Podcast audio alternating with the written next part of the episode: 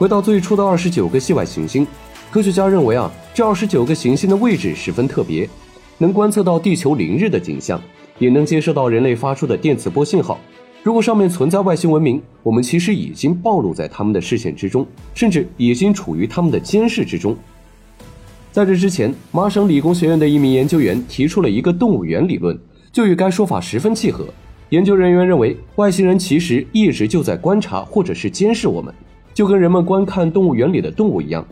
除此之外啊，还有一种说法，就是外星人将人类文明圈养，等待时机收割，就如同人们拿走母鸡下的鸡蛋，饮用奶牛产下的牛奶等。外星人是否监视着地球，甚至入侵地球，现在还不得而知。目前没有确切的证据证实外星人的存在。许多人脑洞大开，构想出外星人的模样，甚至揣测他们的动机，诸如入侵地球、征服各个行星等。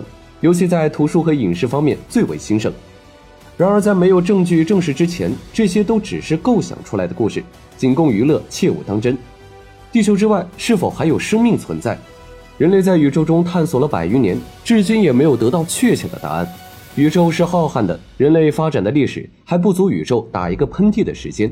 人们在这其中太过渺小，力量过于微弱，但人类胜在具备持续以恒的探索能力。最初的人类只认识到太阳系的存在，之后才逐渐跳出太阳系，认识到银河系，再到更大的星系。相信在人类孜孜不倦的发展中，人类文明能更进一步发展，探索更广阔的宇宙，揭开外星人是否存在这个谜团。